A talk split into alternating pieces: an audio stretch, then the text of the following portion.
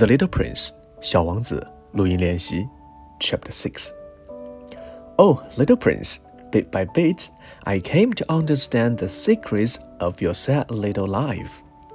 For a long time, you had found your only entertainment in the quiet pleasure of looking at the sunset.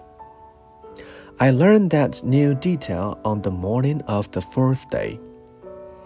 When you said to me, I'm very fond of sunsets. Come, let's go look at the sunset now.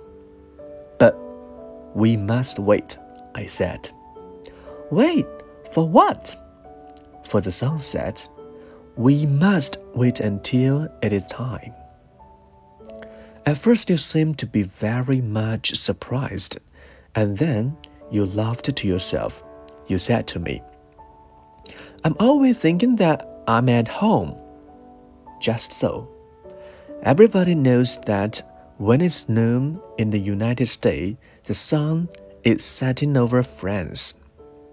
If you could fly to France in one minute, you could go straight into the sunset. Right from noon. Unfortunately, France is too far away from that. But on your tiny planet, my little prince, all you need do is move your chair a few steps. You can see the day end and the twilight falling whenever you like. One day, you said to me, I said the sunset 44 times. And a little later, you added, You know, one loves the sunset when one is so sad. Were you so sad then? I asked. On the day of the 44 times of the sunsets.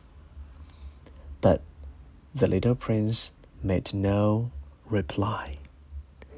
Chapter 6. That's all. Thank you.